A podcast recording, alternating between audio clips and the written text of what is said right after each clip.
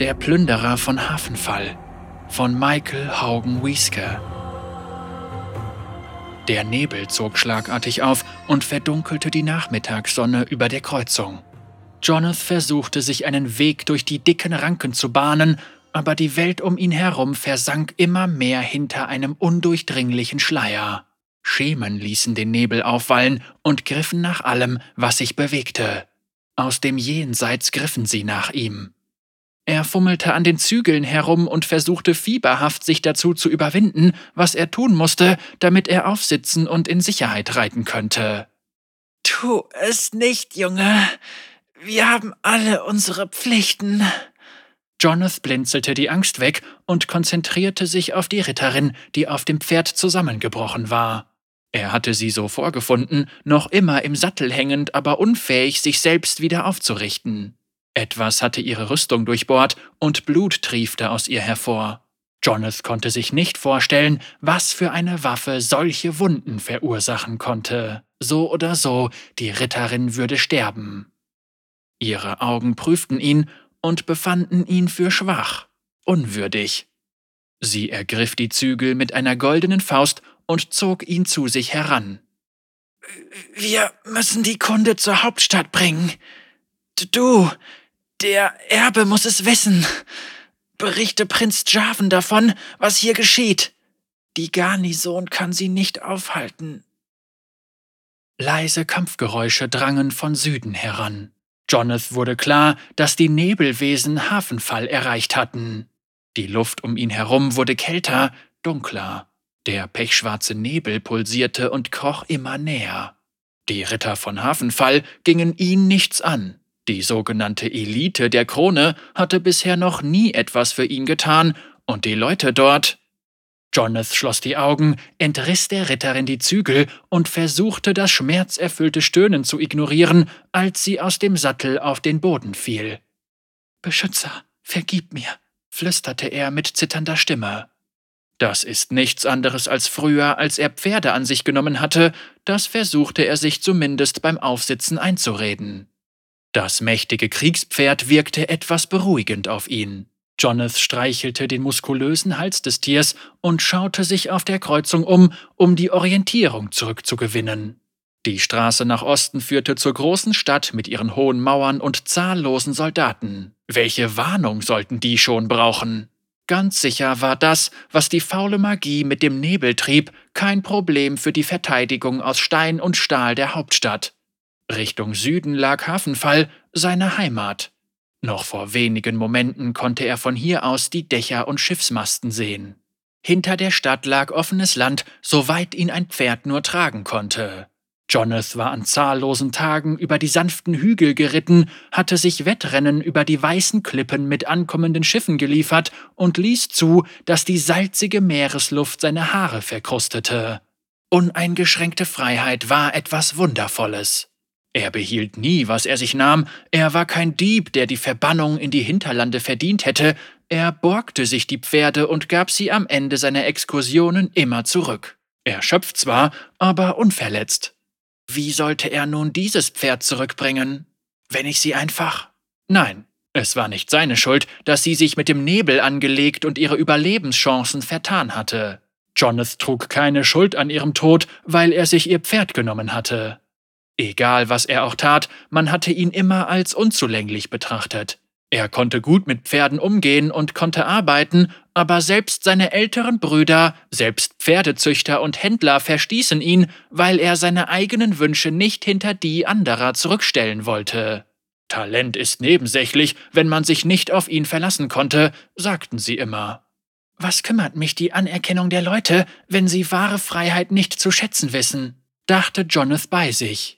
Von der Garnison ganz zu schweigen. Bei ihr ging Gehorsam über alles. Sie schauten abschätzig auf ihn herab, wenn er zum Rekrutierungsgelände kam, um seine Fähigkeiten unter Beweis zu stellen.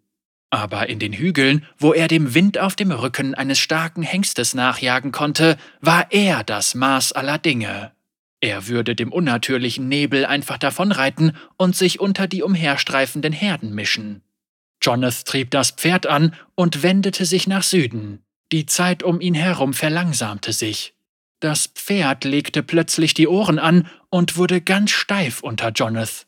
Was auch immer das Tier erschreckt hatte, es hatte nichts mit dem natürlichen Lärm einer Schlacht zu tun. Es gehörte hier nicht her. Selbst Jonathan spürte es. Urängste packten ihn, drückten seine Brust mit unbarmherziger Kraft zusammen. Der Nebel kam ruckartig näher, zog sich dann aber von der Kreuzung zurück, so als würde der Schleier von Gliedern in seinem Innern auseinandergezogen. Kein Laut drang in der tödlichen Stille zu Jonathan heran. Dann ertönte plötzlich das Geräusch von stahlbeschlagenen Hufen auf der Pflasterstraße. Der Schleier lichtete sich und Jonathan erspähte Reiter im dämmerigen Licht. Obwohl er die Geräusche des gehetzten Galopps der Tiere, das Klappern der Plattenrüstung und die Peitschenhiebe hörte, schienen die Wesen ganz still zu sein, so unbeweglich still wie die Adligen, wenn sie zur Jagd gingen, oder die Elite der Krone beim Kampf, wenn sie in allerletzter Sekunde auftauchten, um die Leute vor den Gefahren aus der Fremde zu beschützen. Aber das waren keine demasianischen Ritter und schon gar keine märchenhaften Retter. Die Reiter waren nicht hier, um zu beschützen. Sie waren in schwarze Plattenrüstungen gehüllt und ihre Augen glühten in einem unheilvollen Licht.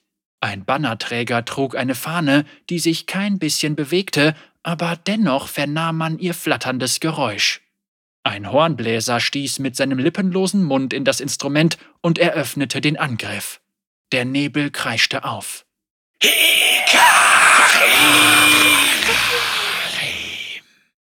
Es war ein Name, so viel war Jonathan klar. Der Nebel verkündete von seiner Ankunft. Es war der Name des Todes höchst selbst. Während diese Erkenntnis Jonathan innerlich erstarren ließ, bemerkte er den führenden Reiter. Er ragte riesig über seinem Gefolge auf. Mit jedem Schritt bebte der Boden. Seine Augen loderten hell und saugten alles in sich auf, was sie erblickten. Obwohl sie starr nach vorn schauten, schienen sie sich in Jonaths Kopf zu bohren. Sie erfüllten ihn mit einer uralten, unbändigen Furcht. Der Reiter neigte den Kopf und lächelte. Jonath stieß ein Schluchzen aus und warf sich aus instinktiver Furcht zurück. Er ruderte mit den Armen und versuchte verzweifelt im Sattel zu bleiben, was sein Pferd nur erschreckte. Das Tier bäumte sich auf und warf Jonath ab, der schmerzhaft im Dreck landete. Erfasst von Panik stürmte das Tier in die Dunkelheit davon. Jonath stöhnte, sein Kopf dröhnte von dem Aufprall. Er drückte den Kopf in den Schmutz und Staub drang mit jedem panischen Atemzug in seine Nase ein. Er wünschte sich, er könnte das, was er beim Aufblicken unweigerlich sehen würde, wegbeten. Erhebe dich, Knappe, sagte eine eiserne Stimme, die Silben mit einem Lächeln in die Länge ziehend. Finde deinen Mut. Sieh mich an. Die Stimme war sehr kehlig. Es klang so, als würde sich jede einzelne Silbe aus den Tiefen des Fegefeuers emporkämpfen. Jonath konnte den Ton nicht recht einordnen, aber er meinte, diesen belustigten Tonfall schon einmal gehört zu haben. In einem Anflug von Trotz hob er seinen Kopf. Roh beschlagene Hufe verbrannten den Boden, wo sie standen. Das Pferd des Reiters schien gänzlich aus schwarzem Eisen zu bestehen, in seinem Innern schien ein grünes Feuer zu brennen. Jonath stockte der Atem, als er realisierte, dass der Reiter nicht auf seinem Pferd saß, sondern mit ihm verschmolzen war. Was war das für ein Wesen? War er gekommen, um Jonaths Verbrechen zu bestrafen? Das Monstrum lachte und hob langsam seine infernale Glewe. Tränen strömten aus Jonaths Augen, sein Verstand klammerte sich verzweifelt an einen einzigen Gedanken. Beschützer, vergib mir! Beschützer, vergib mir! Doch der Schlag kam nicht. Stattdessen rief das Monster einen seiner geisterhaften Reiter heran. Auch der Reiter war eigentlich kein Reiter, denn auch er war auf dem Rücken mit dem Tier verschmolzen. Die ganze Gruppe bestand aus Wesen, die so deformiert waren wie ihr Anführer. Hekarim ergriff den Hals des Reiters und riss den Torso langsam, aber mühelos von dem Reittier. Aus dem Reiter strömte grüner Rauch, aber obwohl er wild zappelte, machte er kein Geräusch. Wo einst sein Körper war, ragte nun der Kopf des verwitterten, gepanzerten Schlachtrosses hervor. Wir kommen später wieder, um dich zu holen, erklärte der Anführer glucksend und ließ den Geist des Reiters los. Der Geist schwebte einfach ziellos in der Luft, da er von seinem Tierkörper getrennt war. Der Rest der untoten Gruppe blieb vollkommen bewegungslos, wie eingefroren in der Zeit. Hekarim lenkte seinen Blick wieder auf Jonath. Ich beanspruche dieses Land im Namen von König Viego, dem Regenten der Schatteninseln. Meine treuen Ritter sollen Zeuge sein, dass Hekarim, Eroberer von Helia, Großmeister des Eisernen Ordens, seinen Feinden die Ehre eines gerechten Kampfes gewährt. Um seine Worte wandte sich ein makabres Grinsen. Finde deinen Mut, nobler Knappe, und sitze auf. Es herrscht Krieg. Er reichte die Zügel des Geisterrosses an Jonath. Jonath schaute Hekarim an. Der Ton seiner Stimme verriet die Lüge hinter seinen Worten. Er schaute sich um. Die Reitergruppe ragte über ihm auf, unverrückbare, irrsinnig grinsende Münder waren in ihre knochigen Gesichter gebannt. Sein Verstand schrie im Gleichklang mit dem Flüstern hinter dem Schleier. Sollen sich Soldaten um diese Monster kümmern? Er ergriff die Zügel und schwang sich in einer fließenden Bewegung in den Sattel. Der Körper des Rosses war fest und doch körperlos, die schwere Rüstung des Pferds zischte auf, wo sie gegen den Körper des Biests rieb. Wo Jonath den Charakter des Pferds spüren sollte, fühlte er nur Leere, wo er eine Einheit verwandter Seelen spüren sollte, führte er nur eine Gratwanderung entlang einer abgrundtiefen Leere aus. Jonath ließ sich von seiner Furcht übermannen und trieb die Fersen in die Flanken des Tiers. Er riss an den Zügeln und wendete sich nach Süden, durchstieß die schwarze Nebelwand, wieder Haken reißen an meiner Haut, untote Grimassen verdammen mich, und brach auf der anderen Seite ins Freie durch. Der Weg voraus war frei. Die Sonne ging über der Bucht unter und das Meer hinter den Klippen glitzerte ruhig. Hinter Jonath schallte ein hohles, kehliges Lachen über die Kreuzung. Ihm nach, hörte er Hekarim sagen. Jonath klammerte sich an das Ross und raste den Pfad so schnell entlang, wie er noch nie ein Pferd hatte galoppieren sehen. Hinter sich zog er eine dünne Spur des unnatürlichen Nebels über den Boden. Die Sonne ging in der Bucht unter und tiefblaue Dämmerung überschwemmte das Land. Es war ein wunderbarer Tag für einen Ausritt gewesen. Wenn er diese Geschwindigkeit beibehielt, erlebte er vielleicht noch einmal so einen Tag. Er schaute nach oben und sah, wie das Licht des Beschützers den sich verdunkelnden Himmel erhellte. Johnes Lächeln über den Anblick des Sternbilds gefror ihm auf seinem Gesicht, als er das Jagdhorn ertönen hörte. Sein Herzschlag beschleunigte sich, als er die dicken Nebelschwaden bemerkte, die sich ihm von hinten näherten. Der monströse Hekarim und sein eiserner Orden ritten in ihnen. Dunkle Schwaden flankierten Jonas, und er meinte zu sehen, wie sich in ihnen Formen bildeten. Er öffnete seinen Mund vor Schrecken, sein Blick verschwamm vor Tränen. Dennoch sah er sie weiterhin. Die Ritterin, die er zum Sterben zurückgelassen hatte, war nun eine geisterhafte Erscheinung, gefangen im Nebel. Sie hob einen Arm, der in einem Stumpf endete, die Hand, mit der sie die Zügel gehalten hatte, fehlte. Du hast keine Ehre, klagte sie. Du bist kein wahrer Demasianer. Bitte nicht, flüsterte Jonath und zwang sich gerade auszuschauen. Er gab dem Ross verzweifelt die Sporen und zwang es, ihn von diesen Schrecken fortzubringen. Er schaute hinunter auf die Zügel. Die abgetrennte Faust der Ritterin hing daran und brachte das Ross zum Stehen. Flieh, Feigling! echoten die Stimmen im Nebel. Vor Furcht winselnd riss Jonath die Faust von den Zügeln ab und warf sie auf die ihn verfolgenden Reiter. So schnell beleidigt, Knappe, spottete Hekarim. Dachte ich mir, dass es dir an Mut fehlt. Wenn du mich zu einem Duell herausforderst, nehme ich es an. Wir Adeligen haben schließlich einen Kodex zu befolgen. Jonath hob den Arm vor sein Gesicht, als Hekarim in Reichweite kam, doch statt von der Glewe geköpft zu werden, tauchte Jonath erneut in eine unangenehme Finsternis ein. Die Gesichter der Toten umzingelten ihn, ihr höhnisches Lachen wurde zum Loblied auf die abartigen Spielchen ihres Meisters. Jonath gab seinem gespenstischen Ross die Sporen, und als er aus dem Nebel stieß, hatte er Hekarim und die Reiter aus den Augen verloren. An der Küste war es schon dunkel geworden, als Jonath an den Stellen am Stadtrand von Hafenfall vorbeikam. Der Kriegslärm war nicht mehr zu hören, und die Zugänge zur Stadt waren größtenteils unversehrt. Einen Augenblick lang überkam ihn Erleichterung. Hier würde er kampffähige Soldaten finden. Kommandant Tyndarit und seine Garnison würden die Reiter auf Jonaths Fährte vertreiben, denn der Kastellan war trotz seiner herrischen Arroganz ein formidabler Krieger. Plötzlich sah Jonath Kriegspferde tot auf dem Boden liegen, einige davon halb gesattelt und aufgezäumt, andere noch neben ihrer Tränke angebunden. Sein Herz rutschte ihm in die Hose. Als sein Schlachtross ihn weiter in die Siedlung trug, offenbarte sich Jonath der wahre Schrecken des schwarzen Nebels. Jonath drehte sich langsam um. Das konnte doch alles nicht wahr sein.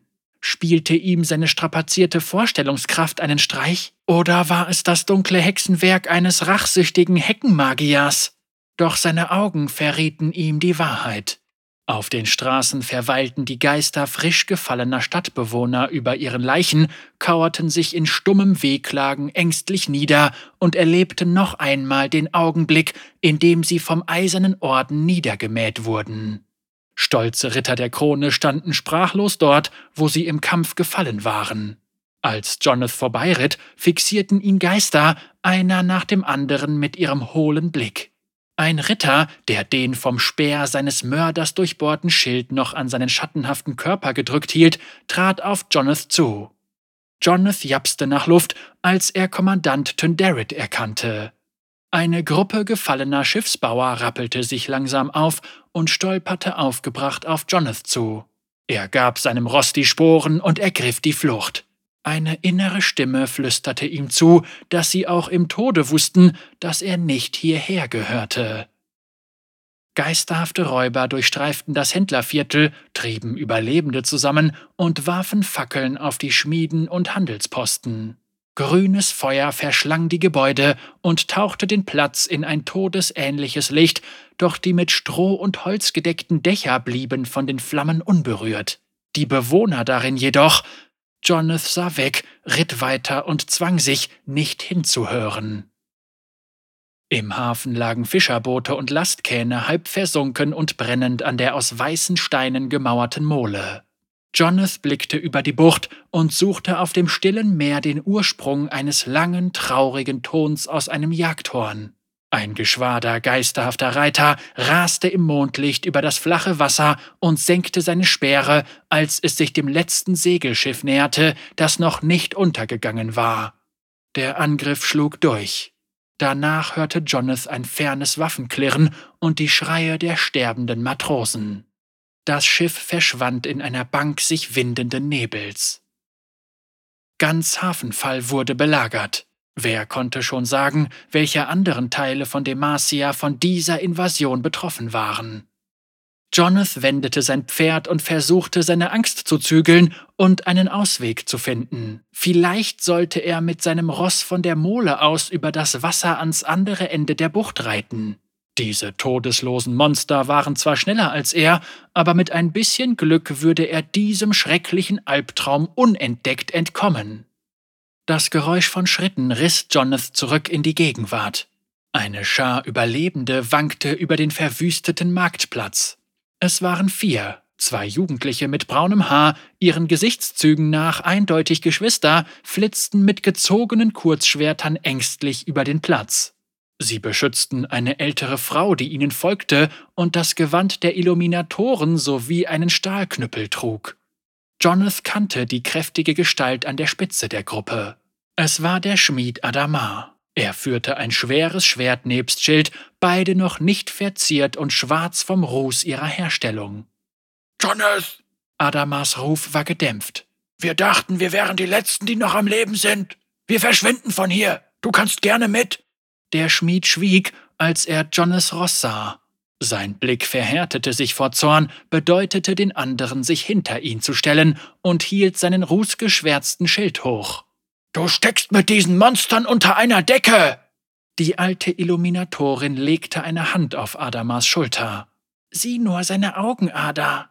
Er hat genauso viel Angst wie wir. Er gehört nicht zu ihnen. Sie wandte sich Jonath zu. Steige von dieser Abscheulichkeit ab, Kind, und komm mit uns. Ich wünschte, ich könnte das, hörte Jonath sich sagen. Die Schuld seiner Taten übermannte ihn. Jonath wurde schwindelig. Er sah wieder das Gesicht der sterbenden Ritterin, die ihn beschuldigte. Aber Adama hat recht. Ich gehöre nicht hierhin, und ich habe eure Gnade nicht verdient. Ihr wisst nicht, was ich heute getan habe und wer ich wirklich bin. Ich bin kein Demasianer. Das reicht. Du bist Jonath aus der Seilmachergasse, nicht irgendein Fremder. Glaub ja nicht, dass ich dich nachts am Schrein des Beschützers nicht habe beten sehen. Ich weiß, dass dein Herz dich wieder zur Rechtschaffenheit führen will. Ob das geschieht, kann ich nicht sagen, doch heute Nacht zählt nur das reine Überleben. Von uns sind nicht mehr viele übrig und du gehörst zu uns. Einer der Lebenden. Und jetzt steig von diesem Ding, dann wollen wir von hier verschwinden. Jonath packte den Sattelknauf und schwang sein Bein hoch, um abzusitzen. Dank sei dem Beschützer für eure Gnade. Die Nebelschwaden über dem Stadtplatz rissen auf. Geisterhafte Reiter preschten aus ihnen hervor. Hekarim war an der Spitze der Horde, galoppierte durch die Luft und holte weit mit seiner gezackten Gleve aus. Ehe Jonath begriff, was er da sah, traf die Klinge die Illuminatorin in der Brust und hieb sie entzwei. Völlig hemmungslos ritten Hekarims Begleiter Adamar und die beiden Jugendlichen nieder, bevor sie anhielten. Wie beim ersten Mal, als Jonath sie erblickt hatte, waren sie nun völlig bewegungslos, mit starr hochgehaltenen Speeren und eingefrorenen Bannern und Schwingen. Nur der Klang ihrer bewegungslosen Monturen durchdrang die tödliche Stille. Hekarim war immer noch an der Spitze der Jagd. Sein Tierkörper schritt unruhig vor und zurück, seine Hufe scharten auf dem Boden, und hinter seinen brennenden Augen offenbarte sich ein uralter Verstand. Großmeister, Eroberer, Plünderer von Hafenfall. Wie sollte Jonath sich gegen die Macht dieses höllischen Kriegsmeisters behaupten? Oder überhaupt jemand? Hekarim kam auf ihn zu und blieb stehen, als die beiden auf Schulterhöhe waren. Langsam griff er nach dem Zaumzeug des von Jonath geborgten Rosses und hielt es an Ort und Stelle an. Der Großmeister überragte Jonath um das anderthalbfache. Du hast dich heute gut geschlagen, sagte Hekarim. Sein tiefes, schmiedeeisernes Brüllen war jetzt nur noch ein sanftes Knurren. Sein Blick schweifte ab und nahm die mondbeschienene Bucht hinter Jonath ins Visier. Ich habe Könige erlebt, die angesichts des schwarzen Nebels und dem ewigen Leid, das er bringt, ihren Verstand verloren haben. Alle, die du kanntest, sind heute Nacht gestorben, doch dein Überlebenswille ist unerschüttert. Wen willst du noch opfern, damit du leben kannst? Würdest du auch deinen Herrn sterben lassen? Jonaths Herz schlug ihm bis zum Hals, Tränen einer hilflosen Panik drohten ihm die Sicht zu nehmen und ihn zu überwältigen. Vor wenigen Augenblicken hatte Hekarim die letzten Überlebenden seiner Heimatstadt erschlagen und unterhielt sich nun mit ihm, als wäre das alles nur eine Trainingseinheit auf dem Truppenübungsplatz gewesen. Der, der König ist schon tot. Der Kronprinz, der Beschützer möge seine Hand führen, ist der Nächste und es gibt niemanden, der es mehr verdient hat. Ich möchte ihn nicht für meinen eigenen Vorteil in Gefahr bringen. Hekarim schwieg einen Augenblick lang und lächelte dann höhnisch. In der Thronfolge geht die Krone nicht immer an den geeignetsten Erben. Und was interessieren mich die zerbrechlichen Königreiche der Lebenden? Wir alle müssen mit den Karten spielen, die uns das Schicksal austeilt.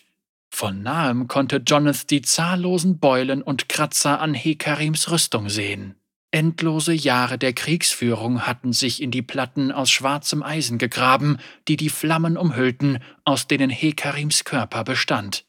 Jonathan begriff etwas Grundlegendes über diese Kreatur. Sie war durch den Krieg für den Krieg erschaffen worden. Hekarim hatte sich durch die Jahrhunderte gekämpft und war dazu verdammt, seine schwersten Verfehlungen immer wieder neu zu erleben. Alle Verbrechen, die er zu seinen Lebzeiten begangen hatte, sollten dadurch gesühnt werden, und er genoss jede einzelne endlose Sekunde davon. Wo der widernatürliche Nebel hinzog, folgten ihm Hekarim und sein eiserner Orden und plünderten, mordeten und ahlten sich in den Gräueln, die sie den Lebenden antaten. Was würde aus Demacia werden, wenn niemand dieses Böse aufhielt? Jonathan verstand nun etwas, das ihm sein Leben lang nicht aufgefallen war. Mut war keine einzigartige Eigenschaft, die wahren Demasianern bei der Geburt verliehen wurde und auch kein Maßstab für ihren Wert auf der Welt. Mut bedeutete zu begreifen, was getan werden muss und es um jeden Preis umzusetzen. Seit der Kreuzung überkam ihn zum ersten Mal eine Ruhe. Er dachte noch einmal an die letzten Worte der sterbenden Ritterin. In Hafenfall gab es keine Soldaten mehr, die den Kronprinzen hätten warnen können, und bald würde es im ganzen Königreich keine mehr geben. Er sah dem Großmeister direkt in die Augen, nahm Hekarim die Zügel aus der gepanzerten Faust und führte das Ross wieder selbst. Hekarim ließ ihn gewähren und wirkte nun nicht mehr in sich gekehrt, sondern neugierig. Jonathan wendete und gewann ein paar Schritte Abstand. Ich habe gesehen, wie ihr schutzlose Dorfbewohner überrannt und euch an den Schreien der Hilflosen ergötzt habt. Ich weiß, dass du auf ewig an deine niedrigsten Instinkte gebunden bist, doch in dir steckt mehr. Wenn auch nur ein Körnchen deines lebendigen Selbst übrig ist, wenn du noch ein Fünkchen Ehre hast, wirst du mich ziehen lassen. Er sammelte sich. Er wusste, dass er es nicht bis in die große Stadt schaffen, aber es zumindest versuchen würde. Der Leib seines unruhigen Rosses erzitterte. Dem Tier war klar, was jetzt kam. Mit aller Kraft gab Jonathan ihm die Sporen und sein geisterhaftes Pferd stürmte voran. Zum ersten Mal in seinem Leben glaubte Jonathan wirklich den Worten, die ihm nun über die Lippen kamen. Für den ungekrönten König! Für Demacia! Hekarim grinste vor Wonne, als der Junge mit voller Absicht in die Speere des Eisernen Ordens raste. Die Torheit der Jugend hatte ihn bis in den Tod begleitet. Nach Hekarims Erfahrung war diese Geistesstörung allzu weit verbreitet. Doch solange Viego seiner eigenen törichten Leidenschaft auf den Ozeanen dieser Welt nachgab und den Nebel in seinem Gefolge hatte, würde Hekarim die Ernte des Kriegs einfahren. Und soweit sein Auge reichte, verbreiteten seine Reiter Schrecken und Tod. Ein gusseisernes Grinsen machte sich auf seinem brennenden Schädel breit. Hm, wenn uns die Hände doch nicht durch die Lehnstreue gebunden wären, grübelte er und sah zu, wie die letzte lebende Seele von Hafenfall umkam.